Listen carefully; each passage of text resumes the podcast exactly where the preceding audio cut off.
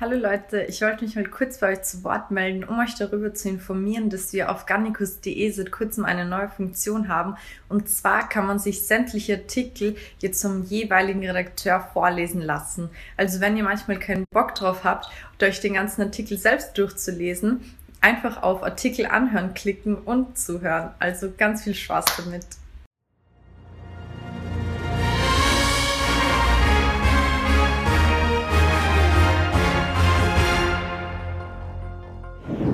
Salut Freunde, hier sind wieder Danny und meine Wenigkeit. Willkommen zurück zu den Gannikus News.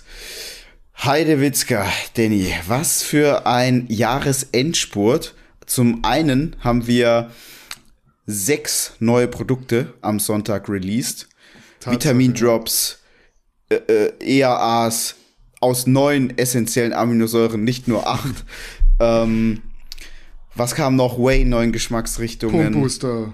Pump Booster, Galenicus in neuen Geschmacksrichtungen. Richtig geil. Also jetzt ähm, sind wir ähm, gesattelt mit, mit Sortiment. Also eigentlich braucht man jetzt nichts anderes mehr. Somnia, für alle, die immer fragen, ist aktuell Stand jetzt, wenn wir die News hier aufnehmen, ist es da. Es kann sein, wenn die News kommen, ist immer noch da, aber ich schätze einen Tag später schon wieder nicht mehr. Also wer was will, gönnen. Ansonsten kann ich euch empfehlen, echt die neuen Produkte bei uns im Shop auszuchecken. Denn wir haben uns da echt noch mal ordentlich gesteigert. Man kann echt sagen, bei jedem neuen Produkt haben wir einen neuen Goldstandard gesetzt. Definitiv, ja. Wir wollen jetzt aber gar nicht so eine große Lobhudelei auf uns starten. Mit was wollen wir zuerst starten? Dem Jahreshighlight schlechthin. Und ich rede hier nicht von Mr. Olympia oder mit dem Mr. Olympia.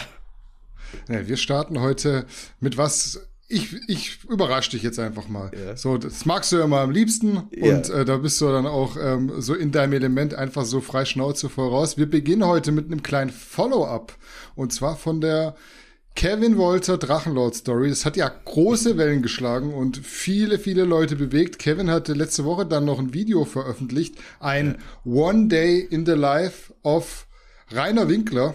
Und mittlerweile sind aber alle Drachenlord-Videos offline und Kevin hat sich dann auch so im letzten Video sehr, sehr stark distanziert, muss man sagen. Was ja. denkst du jetzt so über die Entwicklung dieser ganzen Geschichte? Warum jetzt nicht vorher recherchieren, statt später dann zurückrudern? Gib mal ein bisschen Input dazu. Also ich hatte ja mit Kevin sogar letzte Woche telefoniert, ähm, unter anderem auch wegen dieser Story. Und er hat natürlich gesagt, dass er das Ganze nicht, also dieses Abma Ausmaß nicht vorhersehen konnte und hat das natürlich auch nicht gewollt. Mm, ich habe ihm das schon jetzt auch so in unserem Gespräch abgenommen, dass er jetzt da mm, ja sich am Ende des Tages auf keine Seite schlagen wollte, sondern einfach mal recherchieren und in Erfahrung bringen, was es eigentlich mit diesem ganzen Drachenlord-Thema auf sich hat. Ähm, er hat ja in seinem Video auch gesagt, dass er davor die Hausaufgaben nicht gemacht hat. Und mhm. ich würde auch mal sagen, ähm, das wird ihm wahrscheinlich nicht noch ein zweites Mal passieren, denn da hat er sich schon so mit dem nackten Arsch in die Nesseln gesetzt jeder, der jetzt so ein bisschen in diesem Thema drin ist, der hätte ihm natürlich direkt gesagt, ey Kevin, das sind die Klicks nicht wert. Er hat ja noch im Livestream beim Drachenlord gesagt, die Hater sollen kommen. Die Hater kamen und zwar ja. in einer Anzahl, wie es, also wie ich es auch noch nicht gesehen habe. Jetzt hat er sich komplett davon distanziert, hat ja auch alle Videos äh, offline genommen. Ich muss sagen, ich fand es sehr, sehr erschreckend zu sehen, ähm, wie der Rainer Winkler so lebt. Ich verstehe mhm. auch nach wie vor nicht, warum er sich das alles so gibt, denn ich bin mir ziemlich sicher, wenn er sich ganz normal einen Job suchen würde, ein normales Einkommen hätte, dann könnte er auch ganz normal irgendwo leben, vielleicht sein Haus verkaufen ähm, und ein relativ entspanntes Leben führen. Ja, also man sieht es eigentlich so überall, immer wenn Fauxpas, wenn Shitstorms passieren, sobald du aufhörst, dich dazu zu äußern, wenn du dich sogar komplett zurückziehst, hört die ganze Geschichte auf und man sieht ja auch, also man hat gesehen jetzt an seinen, an seinen Lebensverhältnissen, das ist ja wirklich so ein Hof, der ist komplett zugemüllt. Da schmeißen Leute Sperrmüll rüber, Farbbomben, schmeißen mhm. Fenster ein von, von seinem Wohnhaus und wenn der einfach sich zurückziehen würde aus der Öffentlichkeit, wäre die ganze Sache erledigt. Die Leute würden es vergessen, weil du sie ja einfach nicht mehr neu penetrierst und aber das macht er Aus immer. den Augen, aus dem Sinn, ganz einfach. Ja. Aber ähm. ich meine, das, ich, ich habe null gegen den Typ, der tut mir ja schon auch ein Stück weit leid, aber man muss ja schon sagen, wenn man das Haus jetzt mal ansieht, damit ein Haus so aussieht, muss ja schon etwas bei dieser Persönlichkeit nicht stimmen. Das ist ja nicht normal, dass ein Haus von innen so aussieht und von innen haben wir jetzt nicht die Hater da irgendwas verschuldet, sondern das ist ja schon das Eigenverschulden. Und dementsprechend ähm, glaube ich, dass er wahrscheinlich allgemein Hilfe braucht, ähm, um ja aus diesem Teufelskreis herauszukommen. Ja, also wenn man sich die Wohnung oder das Haus von innen anguckt, da ist alles selbstverschuldet und auch seine, seine Lage in der Öffentlichkeit ist ja auch selbstverschuldet. Also da hat ja niemand ja. irgendwie was also ich will jetzt, ich will jetzt nicht irgendwie so äh, Wind auf die Mühlen der Hater sein, aber ich meine, der hat schon Aussagen getroffen. Da kann man sich nur davon distanzieren und dementsprechend ist es so, wie immer, die Geister, die man rief. Ähm, mhm. Das ist jetzt so die Story. Wir wurden aufmerksam gemacht von einem Follower und das ist, sind so die Perlen des Internets, muss man fast schon sagen. Zu der ganzen Drachenlord beziehungsweise reiner Winkler-Thematik gibt's nämlich noch einen lustigen Fun Fact. Ja. In der wirklich unmittelbaren Umgebung des Hauses, wo der Drachenlord lebt, gibt's nicht nur eine Winklergasse und einen Heider- bzw. Heiderweg, sondern auch eine Drachenstraße und aufgepasst, eine Woltergasse. Also mehr schicksalhafte Figur geht nicht, oder? Ich habe das auch gelesen, das hatte ja uns ein Follower gesendet und ich dachte, das ist gefotoshoppt, das kann doch nicht sein. Also da passt ja alles zusammen. Unfassbar unfassbar. Ja, Als also ob es Google Maps Google. vorhergesehen hätte. Ja, also echt, das ist so ein bisschen orakelmäßig. Ich war selber auf Google Maps und habe das danach geguckt. Ich will jetzt nicht auch noch mal den Wohnort von Rainer Winkler hier publizieren, aber die Leute werden es wahrscheinlich finden, wenn sie wollen. Also guckt euch das gerne noch mal an. Das ist tatsächlich, wir können es auch mal einblenden hier. Der, der Cutter kann das mal einblenden, weil dann verrät man ja nicht automatisch den Wohnort. Das ist schon, es ist schon echt irgendwie merkwürdig. Ja. Das Schicksal hat sie zusammengeführt. genau. Freunde, wir kommen jetzt zu einem Thema, mit dem wohl niemand gerechnet hätte. Stellt euch vor, euch hätte vor genau einem Jahr jemand gesagt, dass sie in der Öffentlichkeit ein Abstandsgebot einhalten und äh, sowohl drinnen als auch mancherorts draußen eine Maske tragen müsst. Ihr hättet denjenigen wahrscheinlich für verrückt erklärt. Dieses verrückte Jahr hat aber noch eine weitere Überraschung auf Lager, nämlich in der mhm. Tat das YouTube-Comeback von keinem geringeren als Ralf Settele. Wie stark überrascht äh, hat dich das Comeback von Ralf und was sagst du zu seinem Video, das ja auf dem äh, Kanal von ProFuel erschienen ist? Ich war natürlich unfassbar überrascht. Ich hatte jetzt aber in den letzten Jahren tatsächlich auch mal Kontakt mit Ralf, denn vor, ich glaube, zwei Jahren ungefähr hatte ProFuel bei uns auch mal Werbung. Und da war ich dann mit Ralf direkt in Kontakt, war auch alles sehr entspannt. Ähm, ich hatte eigentlich schon öfters mit Ralf Kontakt, auch damals zu den Shitstorm-Zeiten. Dann hatten wir ein Interview damals ähm, mit dem Karl S. noch in unserem ersten Office in Berlin. Mhm ähm, wo ich dann auch mit Ralf geskypt hatte. Er hat mir dann äh, Sachen gezeigt. Ich weiß gar nicht mehr genau, worum es damals ging. Ist jetzt auch schon fünf, sechs Jahre her. Ähm, aber ich war dann doch echt jetzt sehr, sehr überrascht, dass er auf YouTube wieder in Erscheinung tritt. Und ähm, Zunächst einmal muss ich sagen, ich habe natürlich immer einen grundlegenden Respekt, wenn ein Geschäftsführer von der Firma sich hinter seine Firma und hinter seine oder vor seine Firma, vor seine Marke stellt. Ähm, wenn ich jetzt mir das ganze Statement so angucke, dann habe ich so ein bisschen den Eindruck, dass er Angst hat, ja, dass seine Fälle davonschwimmen, denn More Nutrition hat jetzt seit kurzem ein veganes Protein auf den Markt gebracht und wie man das von More Nutrition kennt, sagen sie natürlich, das ist aus ihrer Sicht das Beste. Ich meine, das machen fast alle Firmen. Jetzt ist es so, die einen Firmen, die können erklären, warum sie etwas rational für das Beste halten, so wie wir. Ja. Wir sagen, andere Firmen haben acht essentielle Aminosäuren, wir haben neun, kann man rational erklären, warum man das besser findet. Bei Protein ist natürlich immer eine Geschmacksfrage sagen jetzt viele Menschen immer, ja, Geschmack ist äh, unterschiedlich. Wenn wir uns jetzt aber dann mal angucken, was die allermeisten Menschen mögen, dann ist es halt doch nicht so, dass es komplett auseinandergeht, sondern so gesetzt sehr großen Zahlen, wenn man das berücksichtigt, finden meistens schon eine signifikante Menge an Menschen gewisse Dinge lecker, gut schmecken und andere Dinge eher weniger gut schmecken, weil man auch sowas wie Geschmack rational erklären kann aufgrund von Sensorik, wie unsere Zunge aufgebaut ist etc. Aber für den einen oder anderen ist das so Magic und dann kann man das nicht verstehen. Ist natürlich schlecht, wenn man ehrlich gesagt Produkte entwickelt und für das für ein Magic ist. Aber gut, das ist nicht unser Problem. Ähm, Ralf Settele stört es sehr, dass praktisch More Nutrition sagt, dass ein veganes Protein aus moralisch äh, und ethischen Gründen ein gutes oder vielleicht sogar besseres Produkt ist als ein tierisches Eiweiß.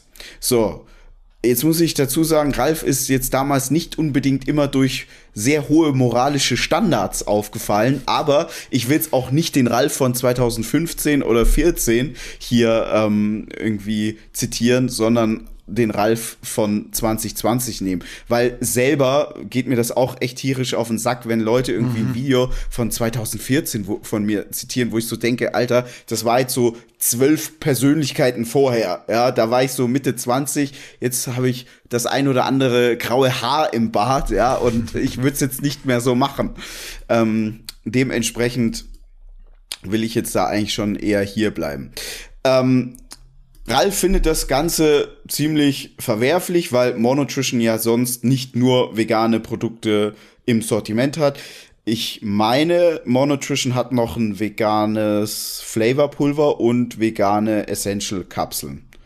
Ich glaube, das war es jetzt so an veganen Produkten. Ohne, ohne Rindergelatine haben sie, glaube ich. Fische kann ja per se nicht vegan sein, deswegen also. Ach so, ja, okay. Ich dachte, es wären ja. mit veganen ähm, ich Gas, nicht, ne? aber okay. Ich habe es ja. jetzt auch nicht angeguckt. Ähm, jedenfalls äh, ist jetzt More Nutrition nicht aufgrund veganen Produkten bekannt geworden.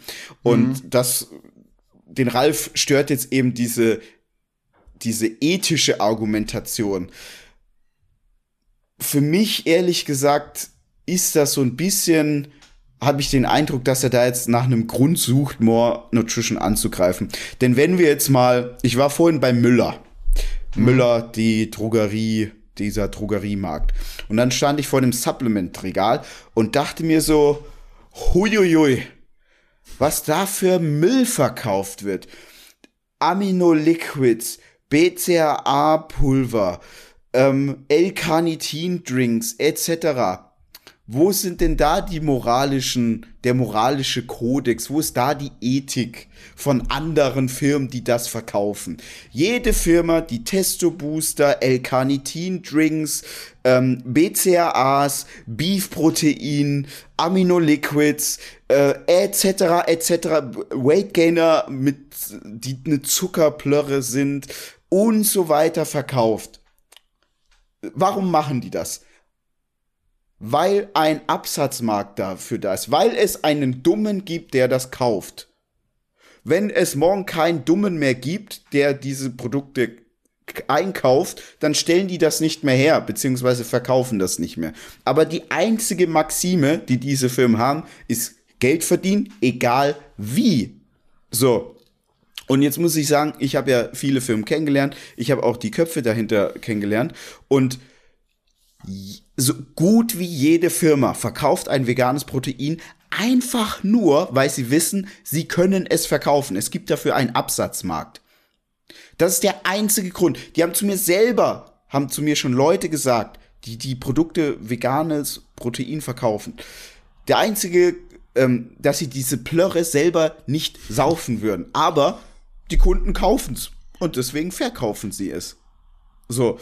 Und da muss ich jetzt sagen, da müsste jetzt ein Ralf eigentlich so deutlich größer ausholen und jetzt nicht nur irgendwie, also man muss dazu sagen, er sagt nicht More Nutrition, aber mm. die Anspielung in Video und im Text darunter sind schon eindeutig. Daher inter interpretiere ich das so. Und dementsprechend müsste man jetzt eigentlich ausholen und sagen, das sind alles Drecksäcke.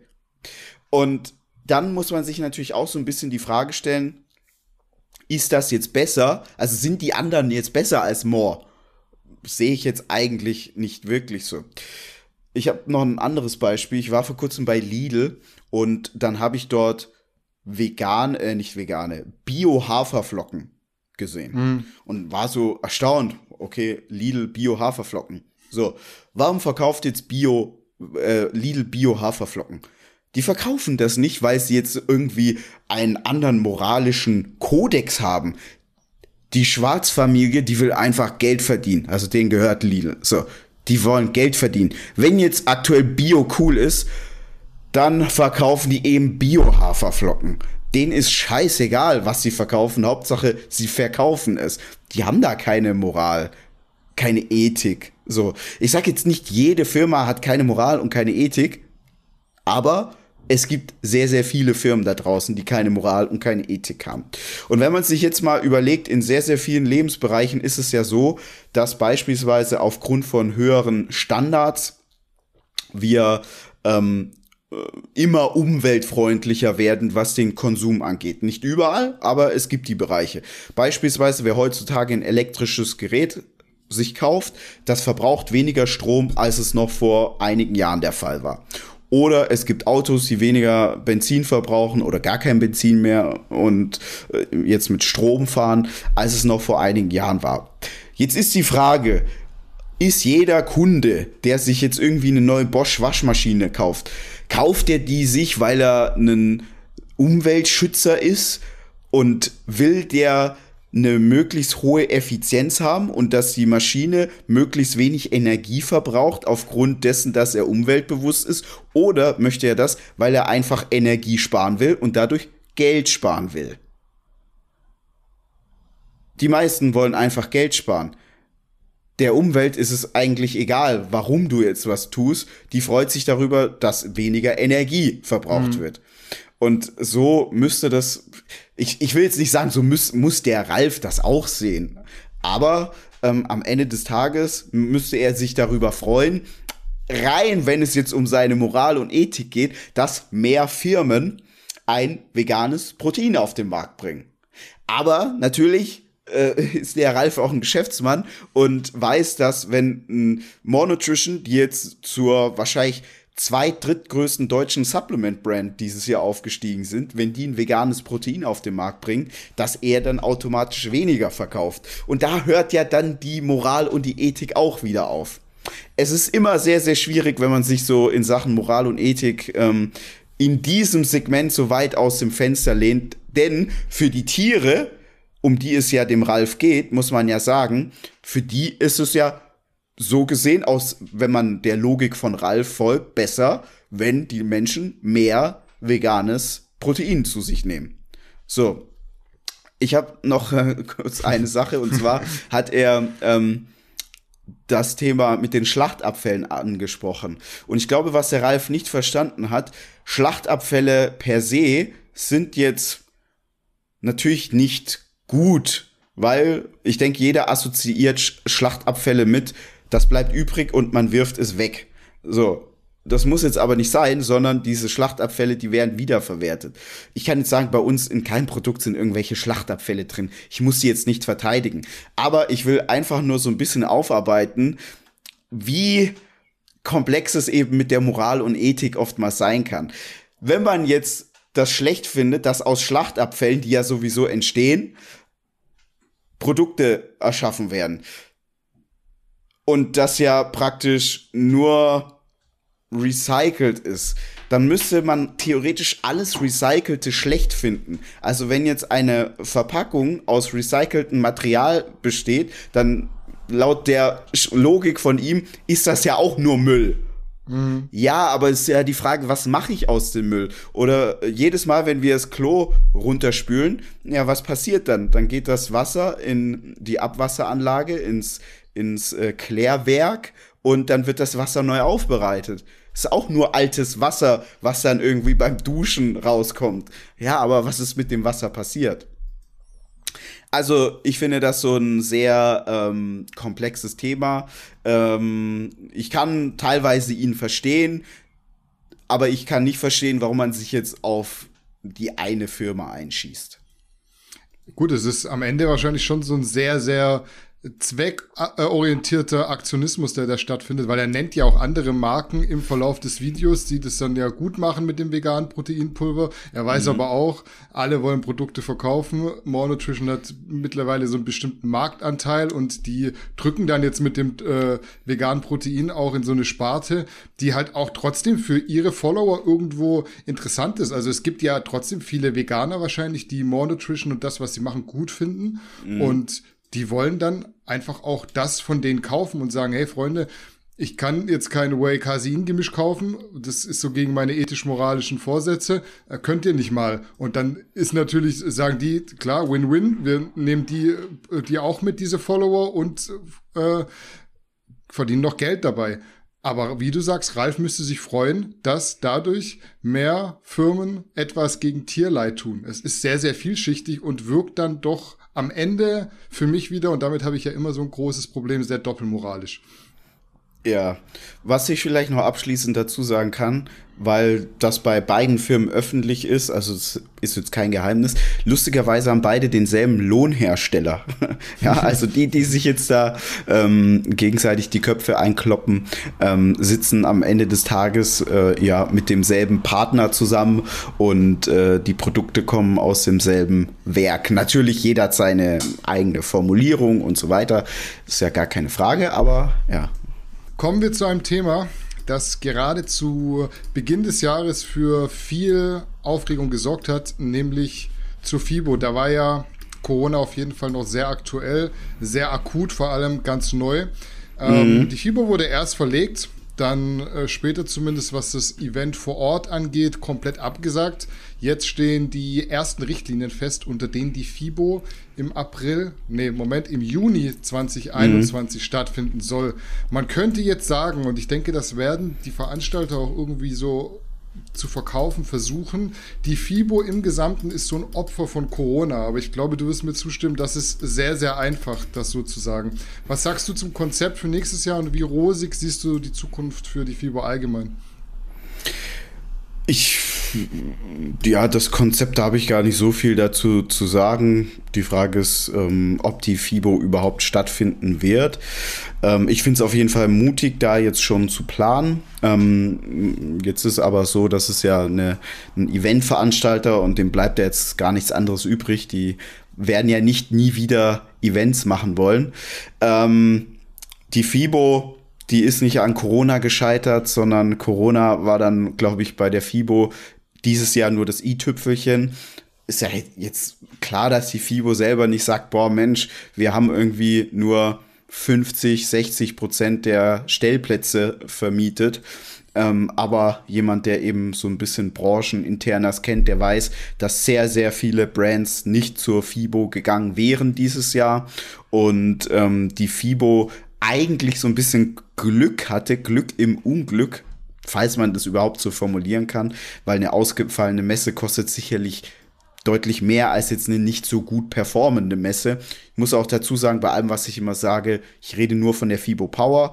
Die FIBO in den anderen Bereichen, das ist ein anderes Spiel und da bin ich jetzt auch gar nicht so tief im Thema drin. Aber die FIBO Power, die hat in den letzten Jahren sehr deutlich abgenommen an Relevanz und dadurch natürlich auch an Besuchern. Das hat man jetzt im letzten Jahr schon gemerkt und in diesem Jahr hätte man es sehr, sehr deutlich gemerkt, weil einfach sehr viele Marken gar nicht mehr hingegangen wären.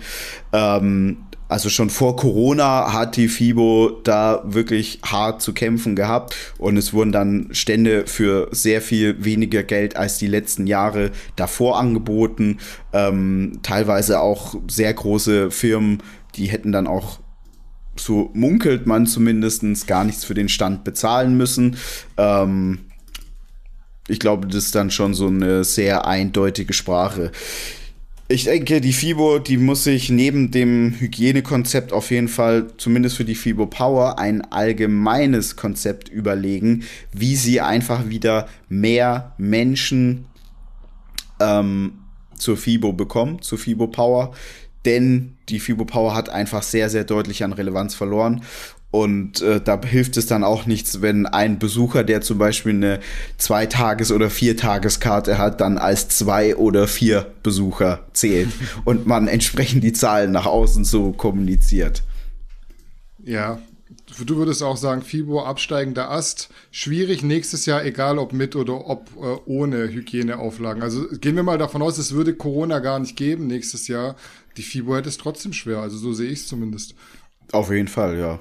Außer sie machen da jetzt, haben ein komplett neues Konzept und können dafür eben viele Marken und Personen gewinnen. Also die FIBO hat nicht verstanden, dass nicht sie der Stars sind, sondern die Marken und die Personen sind die Stars. Und die Menschen gehen zur FIBO wegen den Marken und der Person und nicht, weil die FIBO-Macher so toll sind. Hm, was hättest du so, wenn du mal eine Idee raushauen würdest, was man auf der FIBO machen könnte, dass es wieder attraktiver wird? So ein kostenloses Garnicus Consulting, so in einem Punkt einfach mal. Ich würde mehr, mm, ich würde mehr daraus so versuchen, ein Festival zu machen, also Festival-Charakter. Ähm, natürlich auch Wettkämpfe. Also es kann ja nicht sein, dass die FIBO, das ist immer noch eine sehr, sehr, sehr große ähm, Sport- und Fitnessmesse, dass es da keinen Wettkampf gibt. Also das mhm. finde ich geht gar nicht. Äh, ja, ich glaube Festivalcharakter und Wettkämpfe, das würde dann schon sehr sehr viel bringen. Zwei Tipps sogar vom Garnicus Consulting zum Schluss dann. Ja. Wir hatten letzte Woche schon darüber berichtet, Max Matzen hat ein Experiment mit Synthol gestartet und da gibt es jetzt in einem neuen Video nicht nur die ersten Ergebnisse, sondern auch eine Injektionsdemonstration. Da, da fließen auf jeden Fall so ein paar ml in die Arme rein. Ihr werdet euch jetzt fragen, was sich nach den ersten Injektionen getan hat. Und das kann ich euch sagen. Max hat in drei Wochen drei Zentimeter Armumfang gegaint. Und ich mhm. finde tatsächlich, dass es nicht wirklich auffällig aussieht. Wie schätzt du die Optik ein und äh, auch so die ersten Erfolge von Max? Ja, das hat er gut gemacht. Also wenn man nicht ansieht, dass da nachgeholfen wurde mit Synthol, dann hat man alles richtig gemacht. Ich sage ja sowieso, der Max, das ist ein Fuchs. Man, man würde da gerne Mäuschen spielen und ähm, gerne mal die ganzen DMs lesen können, die ein Max jetzt auf Instagram bekommt von den ganzen Bodybuildern, die sehen, dass der Max bei sich selbst äh, Synthol injiziert und das super aussieht und die das jetzt natürlich auch haben wollen. Ja, also der Max, der ist da schon, glaube ich, sehr, sehr klug und weiß, wie man daraus Kapital schlägt. Ich denke, seine Coaching-Anfragen werden mit diesem Video jetzt deutlich nach oben schnallen. Ähm, hat er so gesehen alles richtig gemacht. Ja, er hat es ja, glaube ich, auch gesagt im ersten Video. Es ging ihm auch darum, einfach da so ein Selbstexperiment zu machen, um auch seinen Athleten, die dann eventuell jetzt oder auch in der Zukunft ins Coaching kommen, da so eine gewisse Expertise mit an die Hand geben zu können. Und also wie gesagt, wenn jeder, der Synthol richtig anwendet, so aussieht, dann kann man seine These nur stützen, dass es sehr, sehr, sehr verbreitet ist in Bodybuilder-Kreisen. Absolut. Und ich weiß ja selber, es gibt so weißt du selbst, die Standardsubstanzen, da kommt man durch jeden Standard McFit-Dealer ran, Testo, DK, Tren etc. Mhm. Bei Synthol sieht es dann schon deutlich schwerer aus. Und äh, jetzt es gibt ja viele Vorbereiter, die dann auch mal irgendwie so eine regionale Meisterschaft ganz gut abgeschlossen haben und äh, jetzt viele jüngere ähm, jüngere Jünger coachen. Ähm, aber da hat dann nie einer wirklich Erfahrung mit Synthol. Und da ist schon schwer, an einen Coach ranzukommen, der wirklich Erfahrung mit Synthol hat. Und äh, ja, jemand wie Max Matzen, der da öffentlich damit arbeitet und dann auch öffentlich gute Ergebnisse mit präsentiert, ähm, macht sich, wird sich schon positiv bemerkbar machen. Eine Nische in der Nische sozusagen. Ja, also rein jetzt so vom Business Case ist er da sehr, sehr clever unterwegs. Alles richtig gemacht, ja. ja, also da bin ich mir sicher. Ja, das wird sich für ihn definitiv lohnen. Wir bauen hier zum Abschluss auch nochmal einen kleinen Blog zu Mr. Olympia ein, ganz klar. Ich verweise aber an der Stelle auf unseren Podcast von Montag. Da wurde das Thema in einer ganzen Folge sehr, sehr detailliert aufgegriffen. Auf jeden Zwei Fall. Zwei Stunden. Ja, also ich, mehr, mehr Detail geht, glaube ich, gar nicht so im deutschsprachigen Raum. Müsste ich mich jetzt täuschen, aber ich glaube, da sind wir so einzigartig. Auf jeden Fall, was kann man festhalten? Wir haben einen neuen Champion mit Big Ramy. Offene Klasse, was sagst du zu seinem Paket und den anderen Platzierungen so kurz und knapp? Big Ramy endlich mal so, wie ihn die Welt sehen wollte, knüppelhart, unfassbare Masse, keine wirkliche Schwäche, Rückenansicht hätte ein bisschen trockener sein können, aber von vorne und von der Seite unschlagbar. Brandon Curry hat mir richtig, richtig gut gefallen. Ähm, außer seine Glatze irgendwie sah für mich da ein bisschen komisch mit aus, aber darum soll es ja gar nicht gehen. Hatte ein super Paket. Wäre Big Ramy nicht so knüppelhart gewesen, hätte Brandon Curry das Ding wieder gewonnen. Hat mir wirklich sehr, sehr gut gefallen. Einer der wenigen Bodybuilder, die so eine schöne Linie haben. Ich weiß, Beine bei ihm nicht so stark, aber jetzt bin ich persönlich einer, der auch eher auf irgendwie einen extrem guten Oberkörper steht und äh, Beine man muss sie haben, habe ich ja mhm. auch, ja. Ähm, aber die, die, die sind für mich dann so bei Bretton Curry ausreichend gewesen. Phil Heath ähm, sah eigentlich gut aus, vielleicht nicht ganz so vom Look her so, so frisch, wie, wie das in den letzten Jahren der Fall war. Aber sein ganz großes Problem ist die Mittelpartie. Seine Bauchmuskeln kommen einfach nicht mehr wirklich zur Geltung. Und äh, das hat ihm dann schon viel versaut. Und man hat dieses Jahr gesehen, wenn ein anderer Athlet einfach mit einem breiteren Schlüsselbein und einer sehr guten Form neben Phil Heath steht, zumindest von vorne, ähm, stinkt er dann schon so ein bisschen ab. Aber man muss sagen, von hinten die Rückenansicht bei Phil Heath, so viel 3D sieht ja. man halt bei keinem anderen Athleten. Hadi Chopin, ähm, Arbeitstier und so sieht er halt am Ende des Tages auch aus, so von der Struktur her nicht wirklich begnadet, ähm, aber richtig, richtig dicke Muskeln. Der liefert eigentlich immer so sein Paket ab. Ähm, mir gefällt er persönlich halt nicht, aber ja, ähm, ist Geschmackssache. William Bonek, der sieht eigentlich auch immer gleich aus, gleich gut, muss man sagen. Ja. Ähm, wenn der jetzt irgendwie auf dem fünften, äh, vierten Platz gelandet wäre, hätte man jetzt auch nicht irgendwie gesagt, boah, geht doch gar nicht. Daher, ja, ich glaube, ihm fehlt einfach so ein bisschen ähm, in der offenen Klasse, ehrlich gesagt, die Größe, weil manche Athleten sind dann halt doch ein Stück größer und ähm, im Vergleich, im direkten, sehen die dann so ein bisschen besser aus. Er ist halt so ein äh, sehr starker Klopper, sage ich jetzt mal. Also mhm. Flex Lewis, der ist ja auch nicht so groß, aber er ja. hat eine andere Linie irgendwie und mhm. das macht eine andere Illusion. Und bei William Bonek genau. sieht es ist so sehr kompakt, es sieht auch gut ja. aus, aber er ist so sehr limitiert, er kann da nicht mehr arg viel draufpacken. Und Flex Lewis hat da einfach so die schöneren Proportionen am Ende. Wäre interessant gewesen, ja. wenn er dabei gewesen wäre, auf jeden Fall. Ja, super.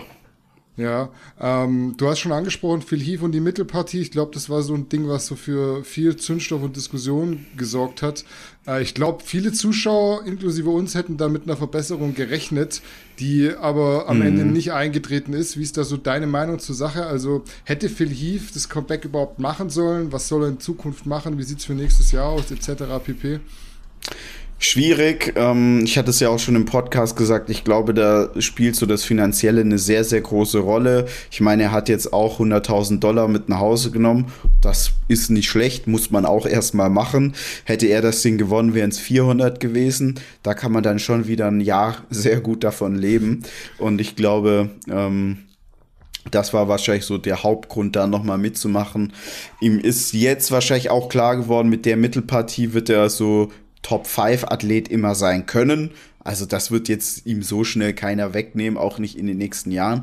Gerade wenn man auch guckt, was so an Nachwuchs kommt, da sehe ich jetzt nicht den Phil Heath Jäger. Ähm, allgemein sehe ich da jetzt nicht so ein Talent, wo ich sage, der wird's 100 Prozent. Und da muss man halt auch sagen, bei Phil Heath, das war damals schon so, als der jung war, da hat jeder direkt gesagt, oh, der wird mal böse. Ja. Und so ist ja dann auch gekommen.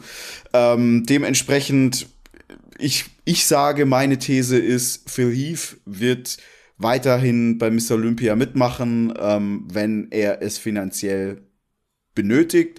Wenn nicht, dann glaube ich, ist so, wird das so seine Legacy nicht attraktiver und legendärer machen und dann sollte er es eigentlich eher sein lassen.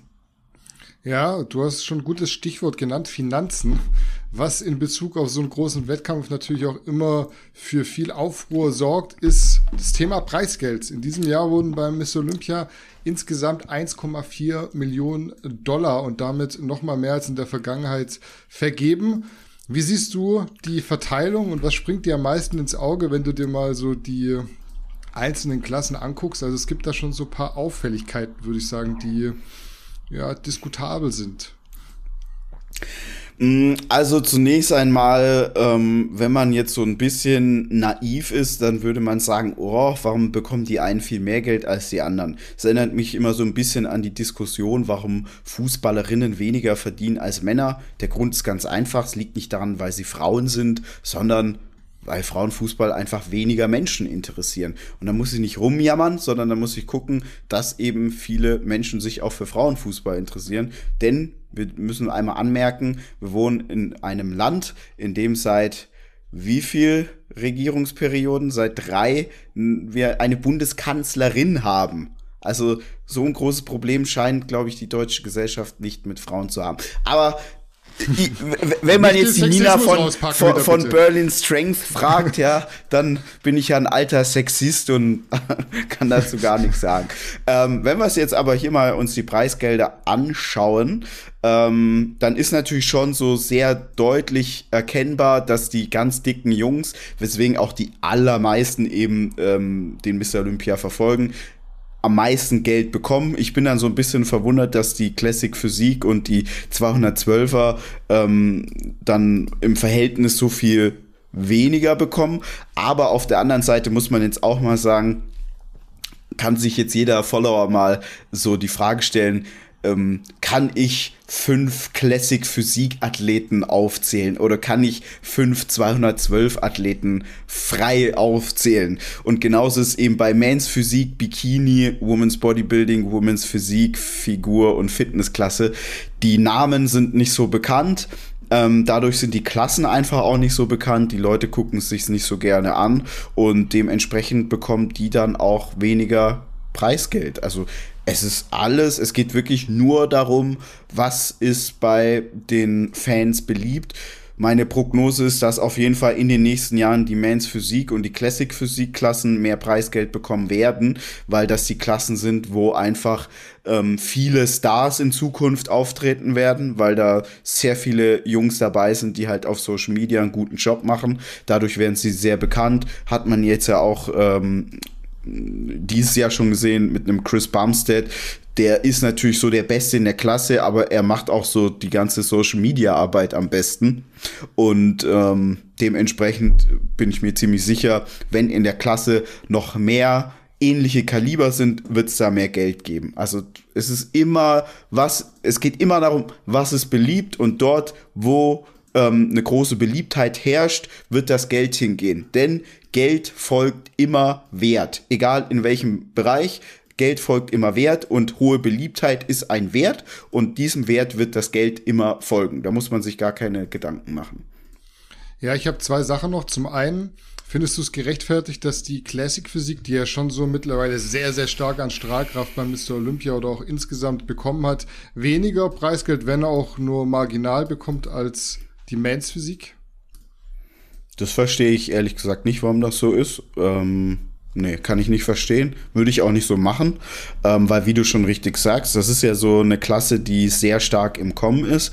Mich wundert es jetzt zum Beispiel auch, dass die Men's Physik-Athleten weniger bekommen als die Women's Physik-Athleten, obwohl mhm. ja sich mehr Menschen für die Mains Physik-Athleten interessieren. Nochmal, ich will jetzt niemanden hier was absprechen. Ich freue mich darüber, wenn alle ganz viel bekommen, sollen die bekommen. Ja, die arbeiten alle hart. Aber wenn es jetzt einfach mal so um die Beliebtheit geht, ich bin mir jetzt schon ziemlich sicher, die Gesichter aus der Mains Physik-Klasse, auch wenn jetzt nicht jeder die Namen kennt, das sind aber Gesichter, die hat er bei Instagram schon gesehen. Bei den Women's Physik Mädels wird das wahrscheinlich bei den wenigsten der Fall sein. Ja, es bringt mich zu meiner zweiten Frage noch zum Abschluss dieses Themas. Glaubst du, man merkt den Einfluss von Jake Wood, der ja bekannter, bekanntermaßen so ein sehr, sehr großer Fan vom Frauenbodybuilding ist, auch diese Wings of Strength äh, mhm. ähm, Competition mit äh, den Damen im Bodybuilding veranstaltet? Boah, schwer zu sagen. Ich glaube, da will ich jetzt mich gar nicht so zu weit aus dem Fenster lehnen, aber man muss sagen, also der Sexismus, der ist jetzt im Bodybuilding bei Mr. Olympia nicht so groß, weil echt äh, die Mans Physik, Classic Physik äh, Athleten, das sind die, die am wenigsten Kohle bekommen und da kriegen alle Frauenklassen schon ein gutes Stück mehr. Ja, da sind auf jeden Fall nicht wie bei uns äh, so die Sexisten am Start bei Mr. Olympia, definitiv. Lass uns noch kurz über David Hoffmann reden, unsere einzige deutsche Beteiligung. Der David, der hat trotz Bestform und nach zwei elften Plätzen in den Vorjahren jetzt nur den zwölften Platz gemacht. Gewonnen hat das Ding wieder Chris Bumstead, du hast ihn schon angesprochen, in dem Fall vor Terence Ruffin und Breon Ansley. Wie ist dein Eindruck von der Classic Physik und speziell von äh, David Hoffmann? Also bei der Classic Physik hatte ich teilweise den Eindruck, dass äh, schlechtere Athleten vor dem David gelandet sind, was ich nicht verstanden habe. Ähm, ich fand jetzt, der David hatte ein gutes Paket. Man sieht jetzt natürlich mittlerweile ihm an, der wird jetzt auch nicht jünger und dementsprechend fehlt so ein bisschen die Frische im Look. Ähm, aber vom Paket und vom Look her war er einfach, fand ich, sehr, sehr gut hätte auf jeden Fall in die Top 10 gehört. Ist jetzt so gar keine Frage. In den Top 3 hätte er jetzt nichts verloren gehabt, aber Top 10 auf jeden Fall. Ähm, Finde ich für ihn persönlich sehr, sehr schade. Ja, ich sah ihn auf jeden Fall vor, Wesley Wissers aus Holland und also du hast es auch schon im Podcast angesprochen, ich habe es heute nochmal angeguckt, Logan Franklin, das finde ich schon so ein bisschen frech, ehrlich ja. gesagt. Also Logan Franklin, ähm, da fühle ich mich jetzt so ein bisschen wieder in alte Zeiten zurückversetzt bei Mr. Olympia, wo dann irgendwie mehr die Namen zählen als die sportliche Leistung. Logan Franklin ist natürlich in den USA schon so ein Star, ja, aber nichtsdestotrotz, also ich fand den David Hoffmann sah besser aus. Definitiv. Ja, also Logan Franklin sah für mich wirklich nicht gut aus.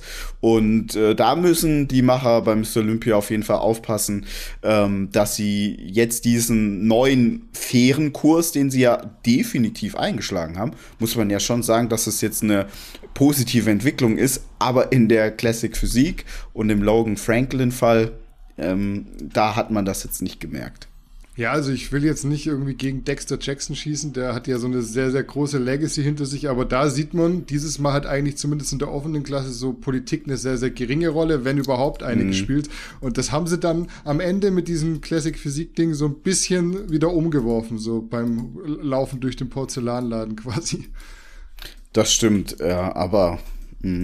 Ich bin mir ziemlich sicher, die werden das Echo zu hören bekommen und ja, wir sind mal gespannt, wie das in Zukunft sein wird. Ich bin auch mal gespannt, ob der David Hoffmann dann nochmal mitmachen wird. Ähm, und vor allem bin ich auch gespannt, äh, ob der Mike Sommerfeld nochmal oder mal mitmachen wird, so muss ich sagen, und wie er dann abschneiden wird. Ja, das war tatsächlich mein letzter Punkt für heute als Notiz bevor wir jetzt zum Ende kommen. Ich würde nochmal dieses Mike Sommerfeld auch da als kleines Follow-up aufgreifen. Ähm, das haben wir letzte Woche ja aufgrund der Aktualität seines Videos nur sehr spontan anschneiden können. Wie schätzt du die Lage jetzt so paar Tage später ein, dass da verschwitzt wurde, einen zusätzlichen Antrag einzureichen? Ich glaube, so war es jetzt am Ende, weil Esther hätte nicht ausgereicht. Mhm. Covid-19 ja, USA sowieso prinzipiell eher so ein bisschen strenger, was Einreisebestimmungen angeht. Ja, ich glaube, er wird sich so am allermeisten über sich selbst ärgern. Ähm, ich will direkt mal dazu sagen, äh, es gab ja anscheinend einen Shitstorm für ihn, weil er das versäumt hat.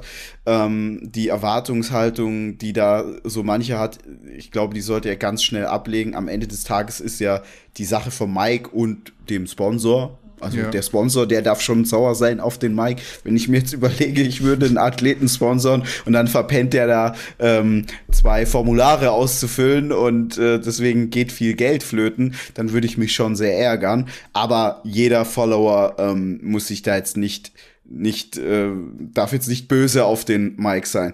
Ich persönlich, ich kann es nicht verstehen, weil das ist ja so wahrscheinlich einer der Lebenshighlights und dann kann ich nicht verstehen, wie man nicht äh, da sich tausendmal vergewissert, dass auch wirklich alles sitzt.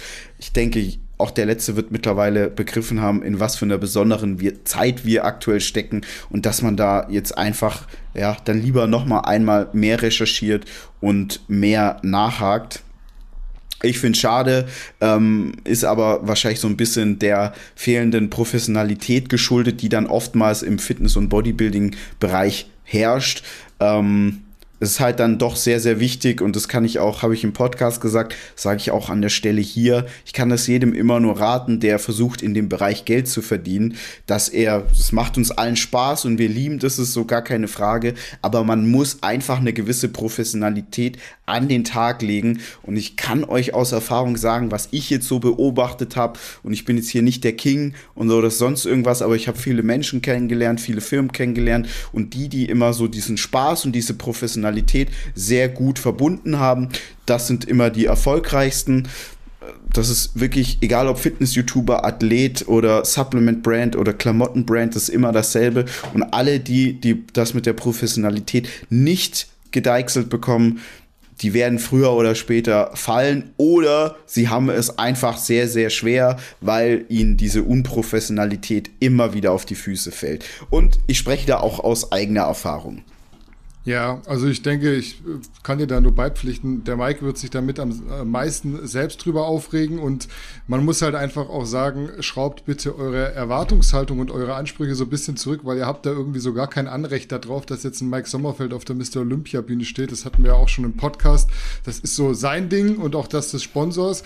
Nichtsdestotrotz, ich muss noch, du weißt ja, ich stelle mal auch die unbequemen Fragen, gerade bei dir. Es gab ja mhm. nach der European Pro in Spanien so ein kleines ja, Wortgefecht über die sozialen Medien zwischen äh, Mike Sommerfeld und Steve Bentin. Ich mhm. weiß, der Mike sagt selber, er hat den Steve da nicht gemeint mit der fehlenden Professionalität, was so das Cheaten nach einem Wettkampf angeht. Ist das mhm. jetzt so ein bisschen die Retourkutsche und der Steve reibt sich jetzt äh, daheim das Händchen quasi? Also es, es wäre auf jeden Fall naheliegend, ähm, wobei ich glaube, der Steve, das ist so ein das ist einfach so ein super guter und gutmütiger Typ auch, dass ich mir das gar nicht so vorstellen kann, dass er da jetzt noch irgendwie nachtragend ist. Äh, wobei, wenn er einen gefressen hat, dann hat er ihn gefressen. Ich weiß es nicht, aber es ist natürlich so ein bisschen äh, Ironie des Schicksals, ja, dass jetzt dem Mike so was passiert ist. Denn dem Steve ist das nicht passiert. Ja, wir haben es ja schon gesagt, auch am Ende David Hoffmann war in, war in äh, Orlando, in Hadi Chupan war in Orlando. Es ist halt, es hat so ein Geschmäckle mal wieder, wie man im Schwäbischen so schön sagt. Ja, richtig. Ja, und das äh, bringt uns fast schon ans Ende. Gibt es noch irgendwas zu sagen? Wenn ihr euch einen Gutschein von Smilodogs kauft, dann bekommt ihr auf diesen Gutschein 20% Rabatt mit dem Code Garnicus20. Also es sind praktisch so gesehen 20% Rabatt auf alles bei Smilodogs. Denn wenn ihr diesen Gutschein kauft, dann könnt ihr den ja so einlösen, wie ihr wollt. Wir haben übrigens bei uns im Shop, im Garnicus Original Shop auch Gutscheine. Die könnt ihr euch auch gönnen. Also gerade an die Mädels, falls ihr eurem Freund irgendwie was schenken möchtet oder auch umgekehrt, ja. An die Jungs, wenn ihr mal wollt, dass eure Freundin ein vernünftiges Supplement hat und nicht nur irgend so pinken Bullshit in der Dose, ähm, kann man auch mal ein Gannikus-Produkt schenken zum ja, Wenn ihr wollt, wenn ihr wollt, dass in euren ERAs unter dem Weihnachtsbaum neun und nicht acht Aminosäuren drin sind, dann schlagt auf jeden Fall bei uns zu. Also hier, ähm, Marcel hat sie gerade in der Flasche drin. Genau. Alle, die sind die übrigens schwarz. Ja, ja, die ist nicht, weil die Flasche so dunkel ist, sondern unsere ERAs sind alle all black, everything. Ja. Ich würde jetzt sagen, eigentlich, ihr, ihr könnt noch ordentlich shoppen, weil shoppen draußen geht ja nicht mehr. Problem ist bloß, die Produkte, wenn ihr jetzt diesen äh, Podcast oder auch dann die Newsfolge seht, dann äh, ist zu spät bis Weihnachten wahrscheinlich, dass die Bestellung ankommt. Aber, wie Marcel gesagt hat, Gutschein, der ist ja digital, der kommt. Genau, und ähm, man will ja auch nach Weihnachten noch et sich etwas Gutes tun, daher ähm, könnt ihr da auf jeden Fall zuschlagen. Ich denke auch, ähm, sofern jetzt nicht noch irgendwie die nächste Woche Unfassbares passiert, war das erstmal die letzte News-Folge dieses Jahr. Ja, tatsächlich, weil Weihnachten wird nicht so viel passieren. Bei uns ist auch dann mal so einmal bisschen ruhiger, so für ein, zwei Wochen über die Jahre. Deswegen es kann gut sein, dass wir uns erst im nächsten Jahr wiedersehen, ja, tatsächlich. Ja.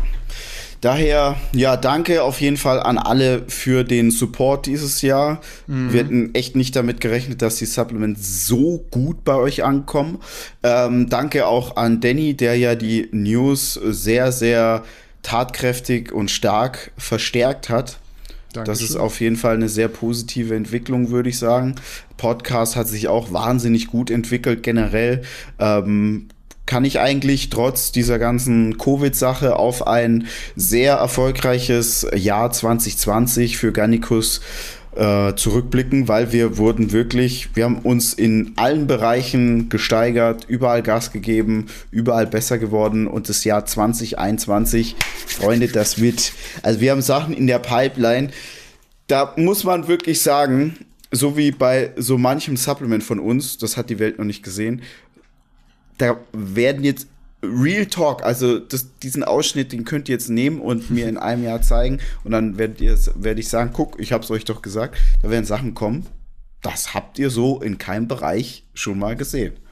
Ja, das sind schöne Worte zum Schluss. Ich danke für die Danksagung deinerseits und würde sagen, äh, ich wünsche euch jetzt frohe Weihnachten trotz Corona, macht das Beste draus, kommt gut äh, durch die Feiertage, gönnt euch auch mal was, äh, weil man wird ja nicht fett zwischen Weihnachten und Silvester, sondern zwischen Silvester und Weihnachten, um mal noch eine Phrase zu droppen am Ende. ja. In diesem Sinne, Salut.